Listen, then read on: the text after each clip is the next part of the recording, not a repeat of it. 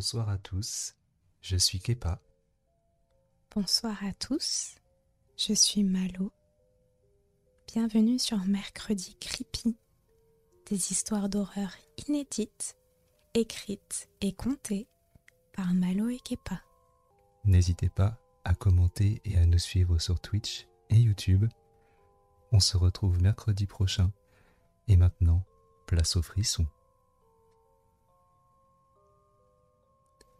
L'histoire de ce soir s'intitule Le van. On avait loué un van pour le week-end. C'était la première fois qu'on tentait ce genre d'aventure. Choisir une direction au hasard et rouler jusqu'à ce qu'on trouve un endroit sympa pour passer la nuit.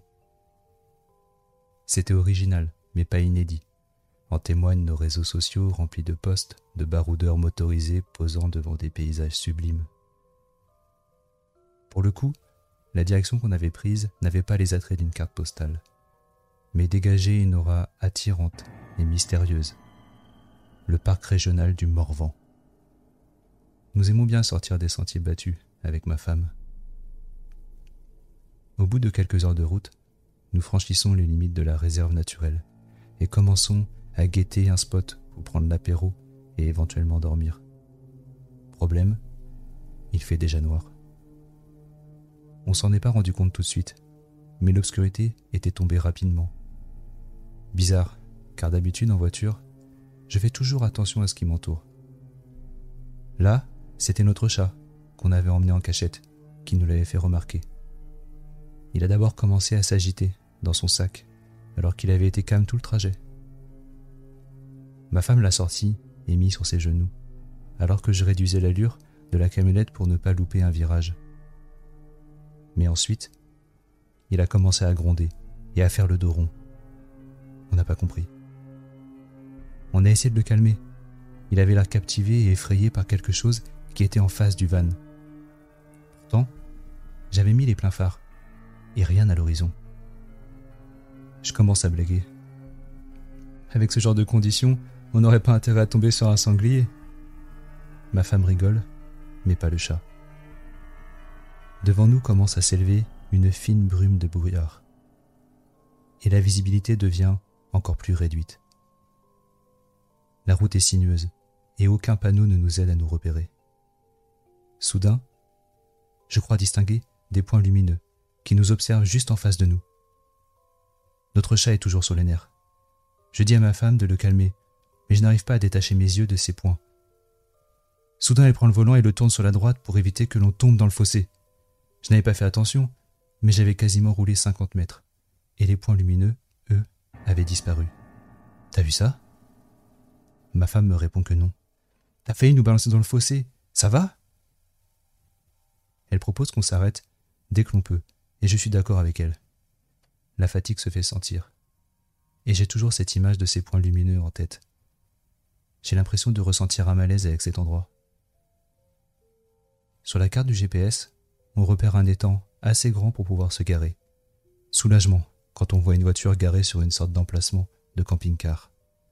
Le moteur coupé, on hésite à sortir du cockpit. La nuit est noire d'encre, et on ne voit déjà plus l'autre voiture qui était pourtant à côté de nous. Bon allez, on se le fait cet apéro? Prenant notre courage à deux mains et notre unique lampe frontale, nous sortons pour re-rentrer rapidement par la porte latérale ce n'était que dix secondes à l'extérieur. Mais j'ai eu le temps de noter qu'aucun bruit n'avait l'air de sortir de la forêt. Qu'importe. Nous commençons notre repas frugal et commençons enfin à profiter de notre week-end à l'air frais.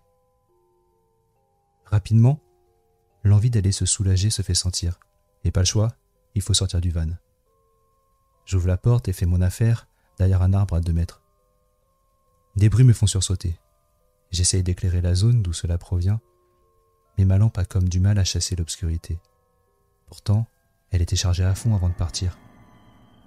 Je me dirige vers la porte et je commence à entendre de l'agitation à l'intérieur.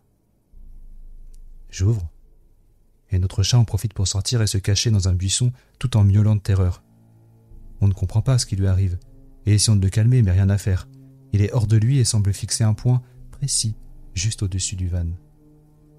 Je me tourne lentement, et le toit semble n'avoir rien de spécial.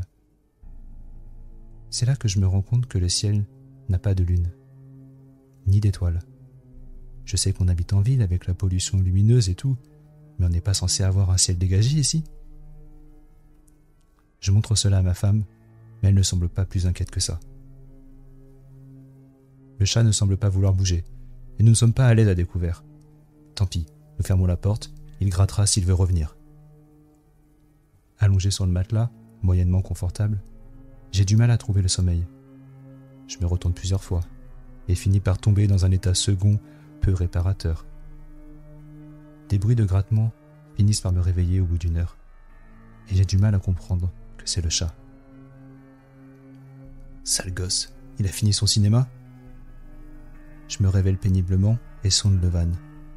L'intérieur est sombre et la température n'est pas très élevée. On est quand même en été Grattement. Je m'apprête à ouvrir la porte avant que le chat n'abîme la carrosserie, mais m'arrête la main sur la poignée. Derrière moi, entre les pieds de ma femme, endormie, une forme sombre semble se relever et me regarder avec des yeux brillants. Encore des grattements. Je frotte mes yeux, mais il y a bien quelque chose qui bouge.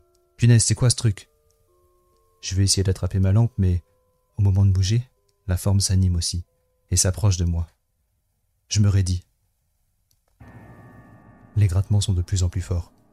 La forme est à dix centimètres de moi, et elle finit par ronronner. Ronronner? C'est notre chat qui vient se bottir contre moi. Oh, le con, il m'a fait peur.